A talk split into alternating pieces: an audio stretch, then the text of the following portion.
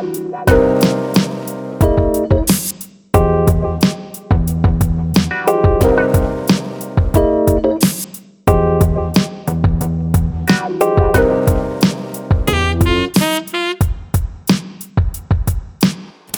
этом выпуске звук моей аудиодорожки не очень хорошего качества. Пожалуйста, потерпите, к следующему выпуску все обязательно исправим. Всем привет! Это подкаст «Бизнес мордой вверх». И мы его ведущие. Я, Янина Вашкевич, у меня три маникюрных салона и фитнес-клуб. И я, Саша Кацеба. Я преподаю английский язык, являюсь ментором преподавателей и веду еще один подкаст. Он называется «С тобой все ок», и его, как и «Бизнес мордой вверх», можно послушать на любой подкаст-платформе. Сегодня мы говорим о мотивации. На этом в целом можно и закончить. Да, давайте введем, наверное, вас в курс дела для начала. Обычно, когда мы записываем эпизоды этого подкаста, у нас всегда есть какой-то план. Есть примерные тезисы, которые мы хотели бы подсветить и обсудить, есть какие-то вопросы, на которые мы опираемся. Но в данном случае чистейшая импровизация. Будем разбираться, что такое мотивация, существует она или нет, какие виды, типы, если они вообще есть. Я, честно, ничего не гуглила, ничего не думала вообще э, на эту тему. Давай по ходу просто решать все это. Давай. Я тогда, наверное, начну, потому что у меня в голове есть какая-то минимальнейшая вообще типология на тему мотивации. В силу того, что для меня все-таки эта тема такая довольно профессиональная, в первую очередь, мне нужно мотивировать своих студентов каким-то образом, им нужно мотивировать себя самостоятельно, да и вообще, наверное, весь э, учебный процесс, он максимально, его результат завязан на мотивации. Я бы вообще, если мы уж собрались что-то типировать, начала бы с внутренней и внешней мотивации. Буду приводить примеры из английского языка, потому что тут прям просто и понятно. Есть у вас внутренняя мотивация. Предположим, что вы всю жизнь мечтали поехать в США.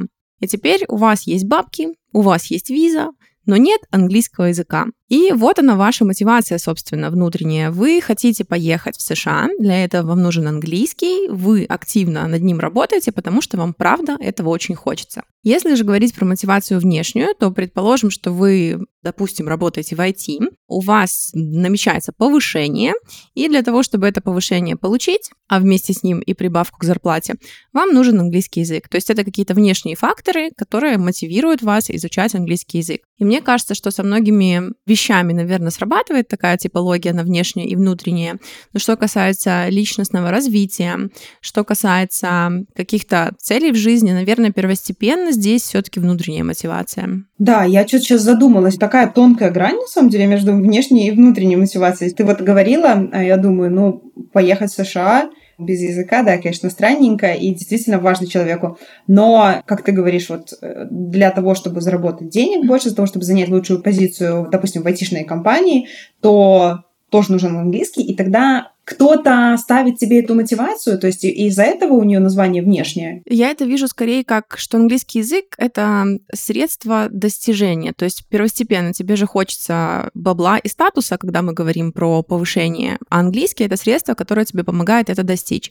А в примере США это все таки какой-то большой инструмент, который на протяжении всего вот этого пути он тебе прям нужен, и он нужен именно тебе по твоему собственному желанию.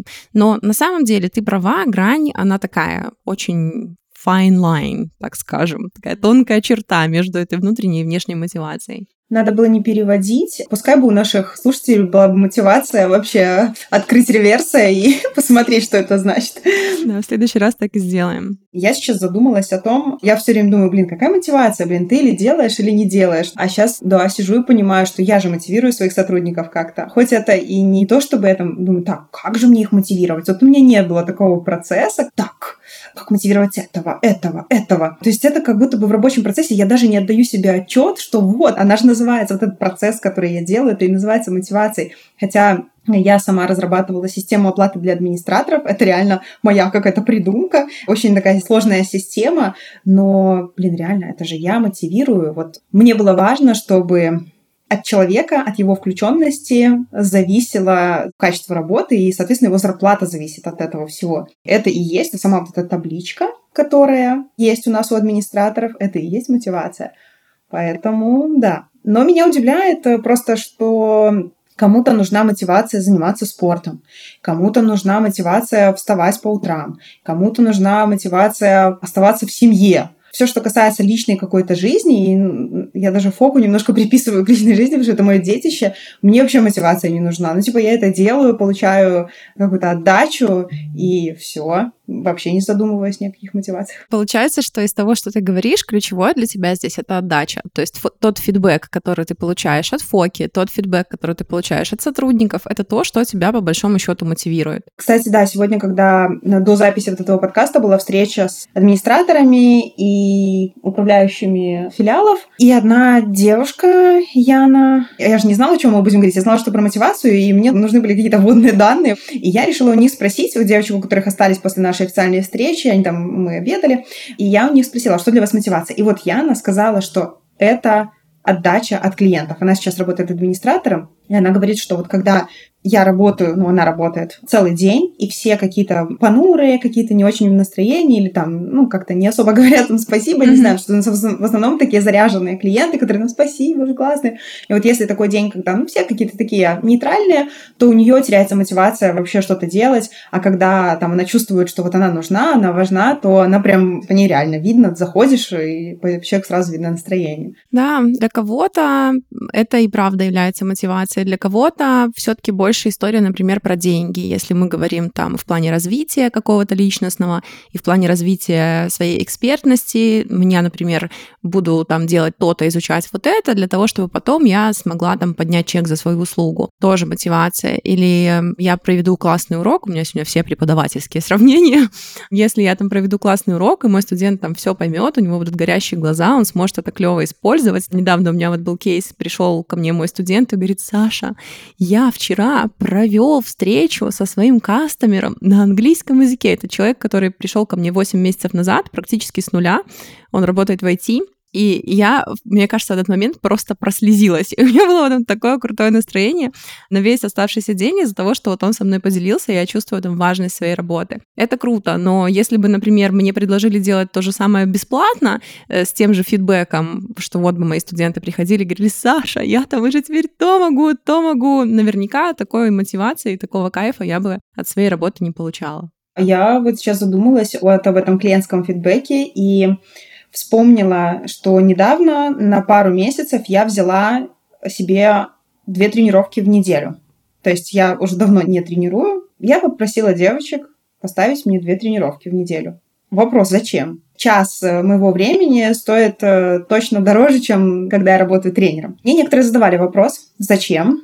Во-первых, у меня есть э, одна коллега, Аня, которая вообще меня боготворит. Я ее первый тренер, и поэтому она очень как-то влюблена в мои тренировки, она мне очень просила, ну, пожалуйста, ну, поставь, я буду... Я... Она не ходила на фитнес, и она говорит, я буду ходить, все, исправно. Она действительно ходила, вот пока э, на меня не навалился новый филиал и подкаст, э, короче, и вот я могла себе позволить проводить.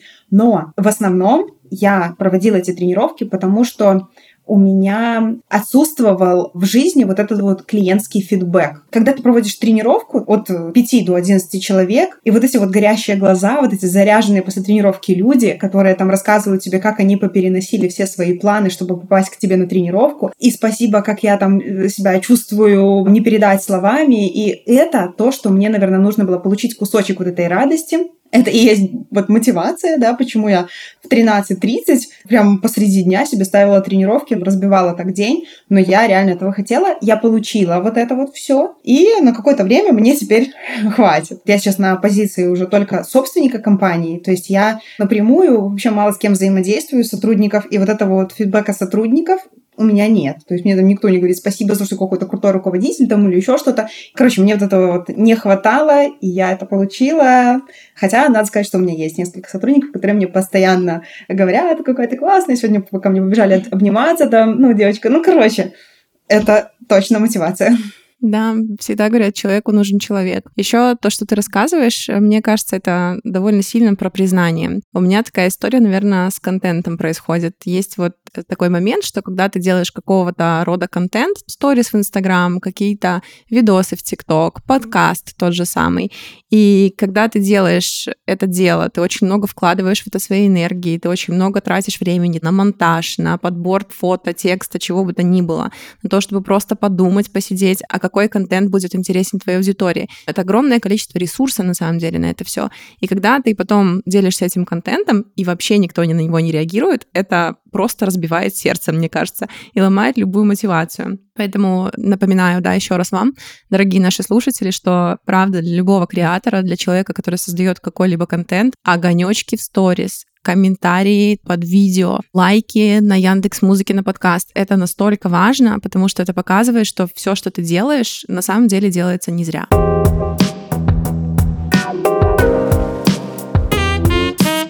Я, кстати, хочу сейчас задать тебе вопрос относительно нашего подкаста. А где в этом все мотивация? Что тебя мотивирует э, приходить сюда? Я знаю, что у тебя очень плотный график, очень плотный график, но ты все равно сюда приходишь и записываешь, и, кроме того, готовишься к этому подкасту больше, чем я. Ты знаешь, что касается подкастов, наверное, у меня вообще какая-то особая история с этой темой связана. Изначально, когда я запускала свой первый подкаст, я понимала, что эта история вообще никак не про деньги что эта история, наверное, какая-то репутационная, чтобы люди, которые планируют прийти ко мне на консультации как преподаватели за помощью, или люди, которые хотели бы учить со мной английский, чтобы они со мной познакомились поближе, во-первых, то есть это какой-то бонус мне как эксперту, что я раскрываюсь еще больше на какой-то другой площадке и, соответственно, охватываю еще какую-то новую аудиторию.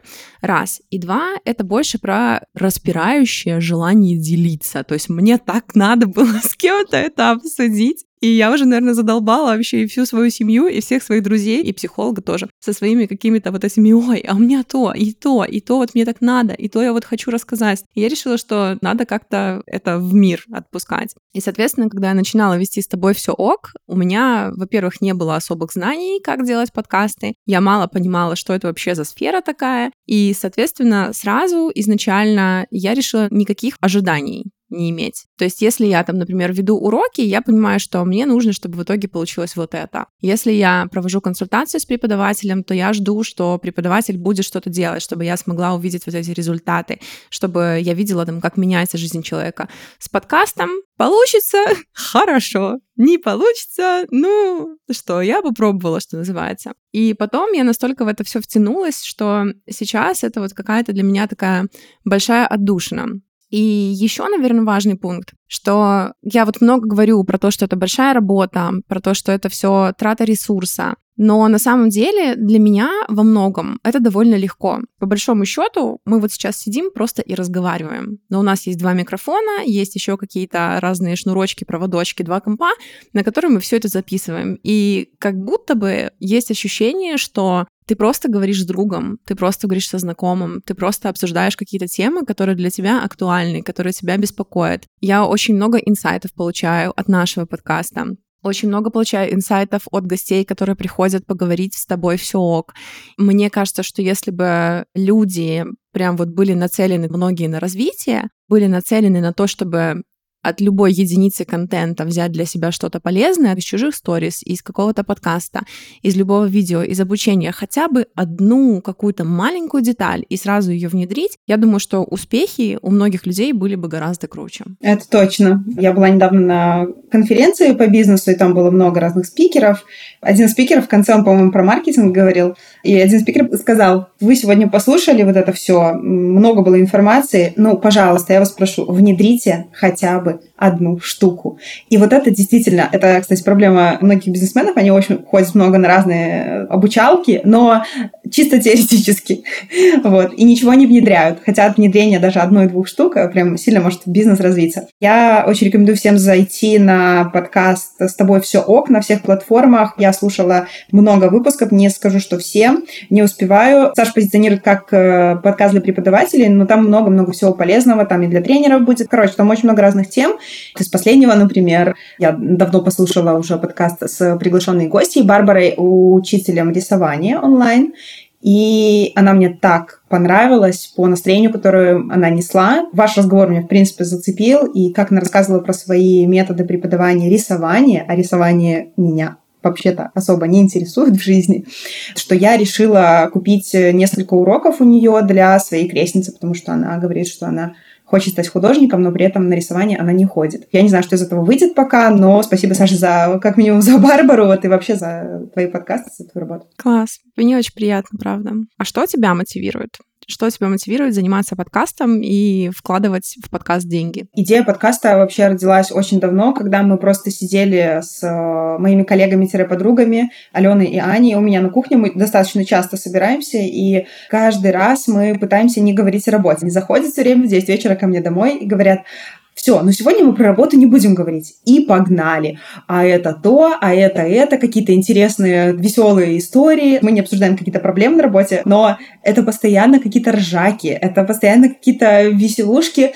И я просто подумала, почему бы это не сохранить все. Я говорю, блин, давайте запишем подкаст. И у нас даже в Телеграме появился чат, который назывался, ну, и по сей день называется «Веселый подкаст». Мы так и не записали ни одного выпуска. Я надеюсь, что запишем с ними тоже. Но вообще сама идея родилась вот именно так, что вот это все надо запечатлеть. Это у нас компания слишком быстро развивается для того, чтобы это все не зафиксировать. Это знаешь, как, ну вот потом, наверное, будет интересно послушать, как это все было. Может быть, я не знаю, там через два года я вообще не буду этим заниматься заниматься, э, я имею в виду, бизнесом, или у меня там будет сеть из 100 салонов, не знаю, как сложится, но это будет просто, это как фотографии детские пересматривать, типа да, того. Да, да. И ты меня очень сильно мотивировала, когда я увидела, что ты делаешь подкаст, я одно время слушала очень долго подкаст «Деньги пришли». Прикольные, можете послушать, но они уже не записывают. Выпуски новые, но вообще все выпуски интересные. Короче, я слушала, я подумала, вот это реально беседа, просто беседа. Как бы я тоже хотела поболтать. И подкаст Комиссаренко «Время от времени» я тоже обожаю, он зацепил. Да, он, ну, как-то вроде лайтово. Ну, ты же не знаешь, что, с чем тебе придется столкнуться. С настройкой этих всех микрофонов, с этими проводами, но это все тоже временная история. Плюс я люблю заниматься чем-то новым. Это прям сильно расширяет твой, вообще твой мозг как-то, твои возможности. И я подписана на тебя в Инстаграме была и занималась с тобой английским. Короче, когда я увидела, что ты записываешь свой подкаст, я думаю, блин, а нифига себе, Саша такая молодец. Какой-то немножко соревновательный, может быть, момент хочу такая, что я что, хуже, что ли, что не могу. Через какое-то время у меня родилась идея, я тебе предложила, ты согласилась. Короче, как-то оно все вышло. Что сейчас меня э, мотивирует? Первое — это сохранить в истории. Второе — это то, что мой подкаст постепенно начинают слушать мои сотрудники. И это супер классно, потому что они понимают, я им повторяю как мантру свои ценности. Я могу в подкасте рассказать то, что я не расскажу каждому из них. Я же не могу собрать собрание и, ну, давайте, спрашивайте. То есть они просто чувствуют настроение и понимают, хотят они работать со мной или не хотят. Может быть, им это вообще все не близко, и тогда они быстрее поймут, что им в компании там делать нечего. Недавно, буквально вчера или позавчера, мне написала девочка, которая работала у нас мастером по маникюру, и сейчас она живет в Грузии. Она мне написала, что она только сейчас, спустя 7 выпусков, она дошла до моего подкаста, и какой же он классный, и как ей все нравится. И знаешь, что она написала? Она написала, что я только тогда, когда прослушала подкаст, я поняла, сколько ты мне всего дала, пока мы просто работали. Я ее не, не учила ничему, мы просто взаимодействовали. Она такая классная, открытая, она молодая. И это было настолько приятно, что вот ну, человек оценил вообще мой вклад. А я действительно стараюсь с сотрудниками так общаться, чтобы что-то хорошее они брали от меня. Какая-то косвенная мотивация может быть в том, что я консультирую э, предпринимателей, и, ну да, это за деньги происходит. Они обращаются ко мне, на меня подписываются люди, обращаются за консультациями. Да, и знаешь, еще в последнее время, мне кажется, только начался такой бум подкастов. Скорее всего, это произошло, когда заблокировали таргет. Я, допустим, по большим блогерам каким-то российским сужу, что все вообще двинулись в эту тему подкастинга, когда заблочили таргет в России и когда Инстаграм там стал экстремистской, собственно, организацией. Людям стало тяжелее продвигаться, людям стало тяжелее продавать свои услуги, и они рассматривали какие-то новые платформы, на которых гораздо проще что-то делать и как-то взаимодействовать. Проще условно, так скажем. И такой вот подкаст-бум, наверное, начался где-то в это время. И я про себя подумала, что многих вот людей, блогеров, которых я смотрела, у них появились свои подкасты, и я на них взглянула вообще совершенно иначе. Я веду к чему? К тому, что когда ты слушаешь подкаст, тебе очень хорошо слышно, в состоянии ли человек связать два слова. Хорошо ли он соображает на ходу? Может ли он вообще внятно излагать свои мысли? И, соответственно, это показывает какой-то общий уровень развития, общий уровень интеллекта. И ты уже дополнительно принимаешь решение, хочешь ли ты что-то купить у этого человека. Дополнительно берешь, возможно, какую-то базу И с этой базой потом ты можешь прийти уже, например, к человеку на продукт или на услугу, вот там к тебе на консультацию, например, по бизнесу или ко мне на консультацию по преподаванию, уже понимая, что из себя представляет человек. Человек прогрелся уже к этому моменту на тебя как на личность и на тебя как на эксперта, потому что ты говоришь про работу, ты говоришь про свои взгляды. И, соответственно, уже, скорее всего, получил какую-то базу, какие-то простые вещи, которые тебе не нужно будет объяснять уже потом. Короче, обожаю подкасты, люблю просто безумно, не могу. Я сейчас консультирую девочку, у нас была только первая консультация, она пришла уже и сказала мне, что она послушала все выпуски, и она говорит, мне очень сильно откликается все, что ты говоришь. То есть у нас очень похожее видение вообще бизнеса, общение с сотрудниками, с клиентами, и я понимаю, что дальше нам будет э, работать, скорее всего, легко. Это реально хорошая вот база, правда, абсолютно то, что ты сказала, оно помогает тебе больше прочувствовать человека и понять, э, стоит с ним работать или не стоит.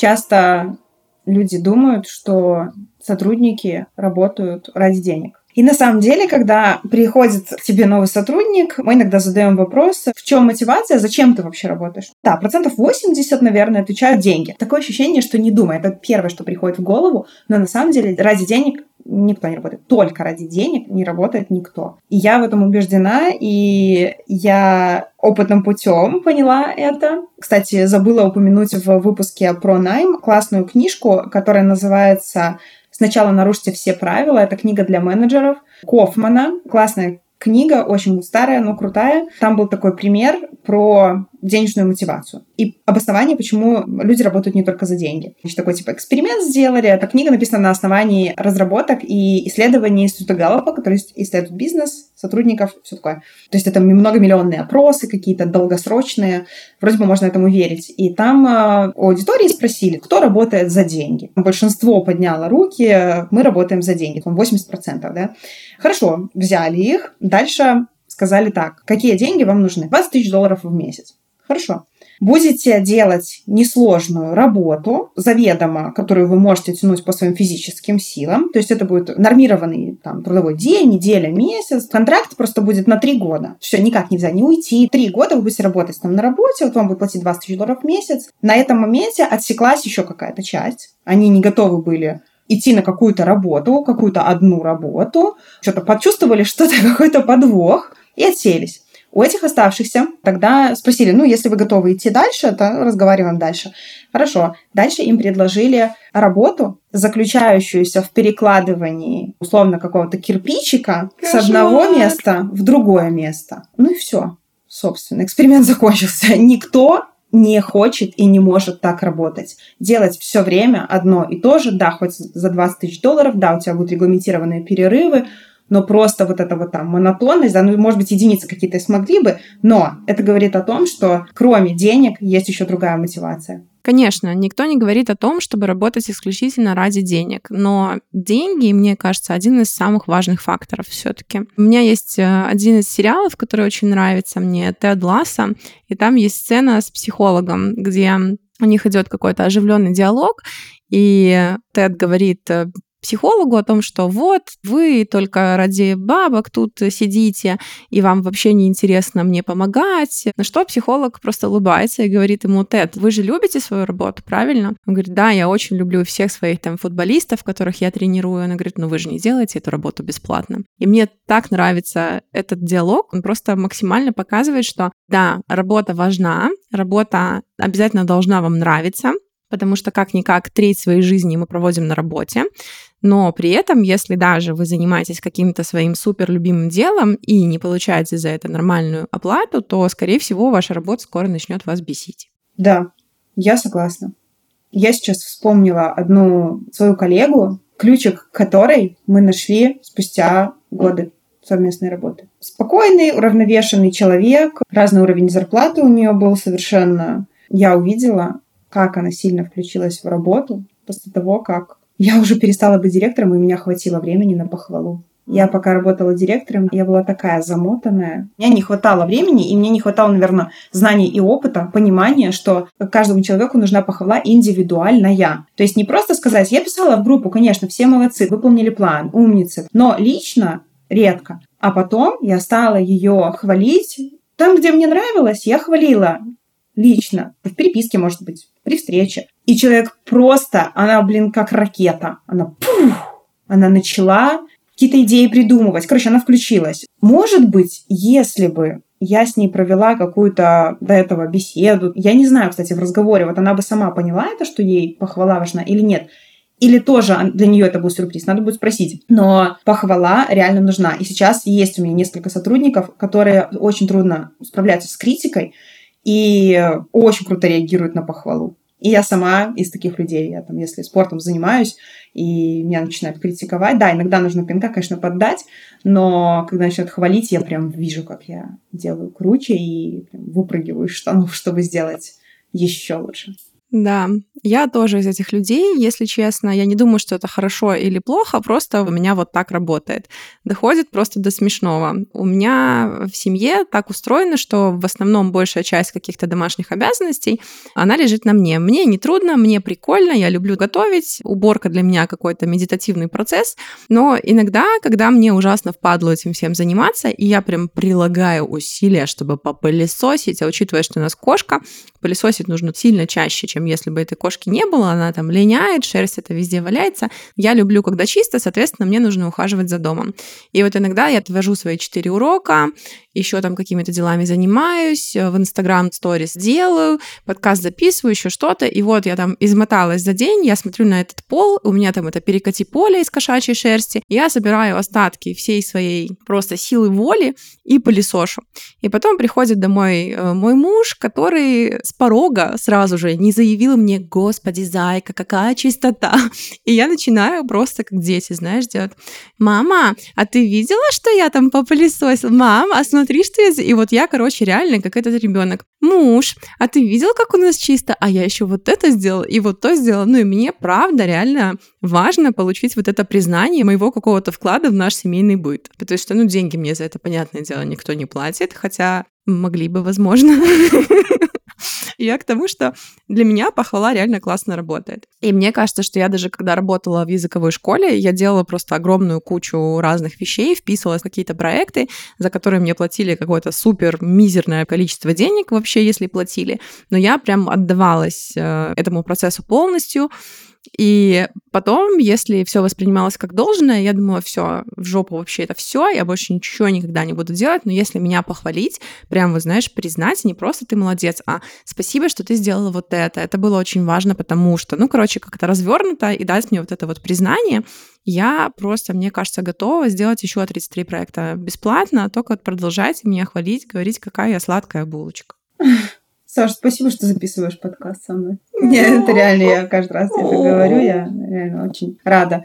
Две штуки хотела сказать. Первая штука, это зайдите, пожалуйста, посмотрите на Гусеньку, обязательно. Гуся заслуживает этого. Гуся находится в Сашином инстаграме, у нее, по-моему, даже хайлайт свой есть. Может быть, я уже не помню. Мне кажется, мы в каждом эпизоде говорим, зайдите, посмотрите на гусю. Конечно, потому что, я не знаю, если еще кто-то гусю не видел, делайте это, пожалуйста. А если кто видел, зайдите. Я скучаю по тем сторис, если долго нету гуси, где она мурчит. И вторую штуку хотела сказать про похвалу. Есть такая книга, называется «Не рычите на собаку». Она про похвалу. Если честно, я Э, не сильно помню, про что там конкретно, но там сравнение, да, что на собаку, если будешь орать, она очень маловероятно, что что-то сделает. Э, э, вся дрессура заключается в похвале. Так вот, да, аналогия с людьми, что намного чаще люди реагируют хорошо на похвалу, и намного реже они хорошо реагируют на критику. Хотя такие тоже есть.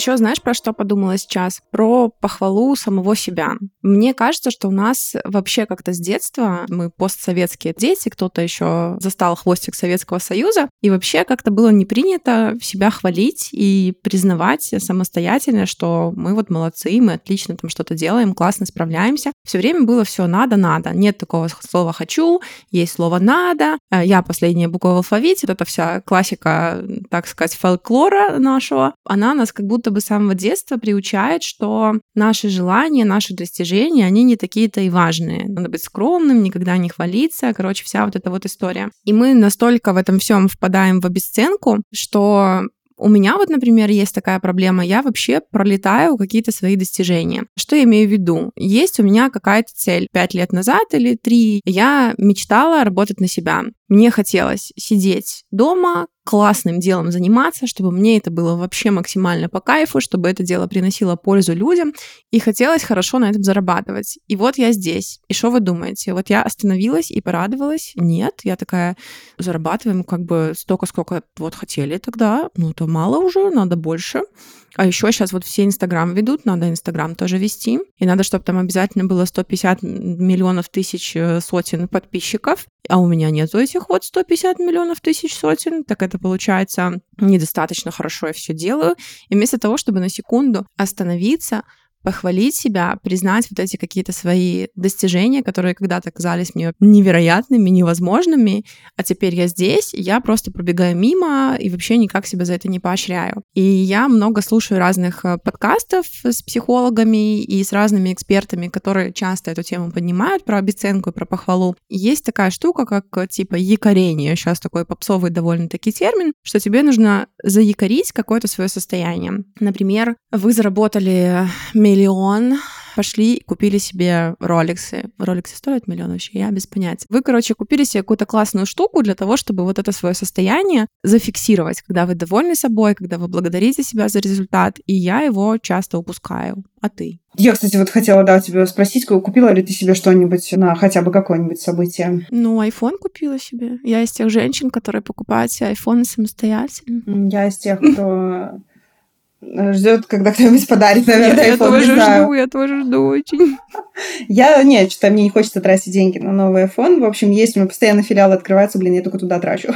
Ладно, короче. Ты я... вознаграждаешь себя филиалами. Нет, кстати, вот ни за какие события я не покупала себе, наверное, ничего. Просто моя жизнь вся это сплошное какое-то удовольствие. Я хожу на английский к тебе и на теннис хожу. Это такие дорогие удовольствия, которые я вообще не думаю о том, что надо что-то заплатить за это. Ну, короче, плачу и все, потому что я это заслуживаю. У меня была э, моя прошлая э, преподавательница английского, которая очень сильно повлияла на покупку машины. И, значит, в одном уроке мы выучили слово deserve. Переведу сама, я же его выучила. Давай, заслуживать. И был какой-то праздник, я не помню какой, Новый год, возможно, и она мне собрала такой маленький подарочек, и среди этих подарочков, у меня такой машины не было, был такой коврик не скользящий, на который можно что-то на телефон положить или там какую-то бумажку, и оно не будет скользить. И она мне положила этот коврик, подарила, и написала открытку «You deserve it». И эта маленькая штука настолько на меня повлияла, я, наверное, спустя меньше, чем полгода, хотя я на тот момент вообще не планировала покупать машину, потому что а come on, э, был э, двадцатый год, и там речи вообще не стояло о каких-то больших покупках. Я что-то подсобралась мысленно и думаю, блин, я реально этого заслуживаю. Почему я до сих пор езжу на такси, в которых меня тошнит постоянно? Собака моя, которая не молодеет, тоже без машины, я хочу его везде брать с собой. Я, короче, пошла и купила себе машину. И вот эта маленькая штука так сильно перевернула мою жизнь, что когда моя коллега, у нее есть маленький ребенок, который тоже его надо куда-то возить постоянно, это один из руководителей в нашей компании, а мы заговаривали на тему того, что, может быть, тебе бы купить машину, сдать на права. Она, ой, ну, знаешь, как, типа, я ему не, не, то, не того уровня, да, чтобы вообще такими вещами заниматься. Mm-hmm. И как-то мы шаг за шагом говорили об этом периодически. я спрашивала, сколько тебе денег надо, сколько там у тебя есть, сколько у тебя должна быть зарплата, чтобы ты могла себе позволить. Короче, на один из праздников я подарила ей держатель для телефона в машину. И меньше года прошло, она сдала на права и купила себе машину. Это, короче, прикольно. Не знаю, это мотивация, не мотивация. Ну, короче, такие штуки, они реально работают. И да. это как э, цель какая-то. Когда у тебя есть какая-то некоторая зацепка, когда ты находишься в окружении, которое тебя подталкивает к этому, у тебя уже есть, хоть ты это не ставил себе целью, но тебе есть к чему стремиться, и ты как каким-то неимоверным образом вот это все случается. Магия не иначе часто слышу, что люди говорят, что невозможно быть всегда мотивированным. Я, наверное, сама тоже так считаю. Как ты думаешь? Я не задумываюсь вообще на тему мотивации. Я живу очень э, разнообразной жизнью. Я просыпаюсь и думаю, как, какая у меня мотивация, да? Я реально об этом не думаю. Ну, просто я живу полной жизнью. Что такое чувствовать себя мотивированным? В чем? Мотивация заниматься спортом, мотивация работать, мотивация жить, мотивация... Кстати, вот я сейчас говорю и думаю, так, мотивация чекапы делать. Вот это вот тот момент, в котором есть... Э, Возраст мотивации. Есть, есть провал. Ты понимаешь, что надо, но такое все время ощущение, что, ай, ну попозже, короче. Да, ну это оставаться всегда здоровым и максимально долго жить качественно. Я всегда мотивирована, хоть я об этом и не думаю я думаю, что человек, у которого отсутствует мотивация, если я у кого-то спрошу, есть у тебя мотивация, и начну перечислять области все жизни, и если у этого человека не будет мотивации нигде из этих областей, скорее всего, это человек в депрессии. Да, к сожалению, часто бывает так, что люди в депрессии и сами того не подозревают, к сожалению. Я очень надеюсь, что все, кто нас слушают, они э, находится в хорошем состоянии. Если есть какие-то нюансы, нужно обращаться к психологам, психиатрам, психотерапевтам, не смущаясь, не стесняясь. Короче, я очень надеюсь, что э, каждый человек, э, послушав наш подкаст, задаст себе вопрос о мотивации, какая она для вас, что вас мотивирует, и, возможно, вы откройте для себя какие-то новые штуки. Хотелось бы, чтобы именно так и было, я тоже на это надеюсь. Дайте нам знать, как вам вообще такой импровизационный формат. Нам правда важно услышать вашу обратную связь, поэтому, пожалуйста, напишите нам в личное сообщение. Будем завершать наш выпуск. Спасибо, что были с нами до конца. Услышимся на следующей неделе. Пока-пока. thank you